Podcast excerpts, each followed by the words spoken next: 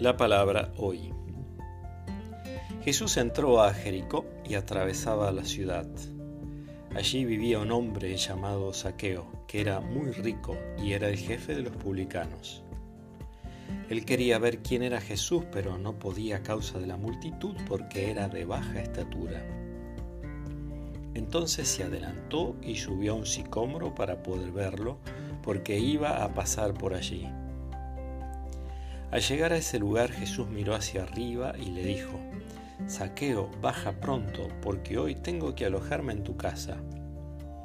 Saqueo bajó rápidamente y lo recibió con alegría. Al ver esto todos murmuraban diciendo, se ha ido a alojar en casa de un pecador. Pero Saqueo dijo resueltamente al Señor, Señor, Ahora mismo voy a dar la mitad de mis bienes a los pobres, y si he perjudicado a alguien le daré cuatro veces más. Y Jesús le dijo, Hoy ha llegado la salvación a esta casa, ya que también este hombre es un hijo de Abraham. Porque el Hijo del Hombre vino a buscar y a salvar lo que estaba perdido.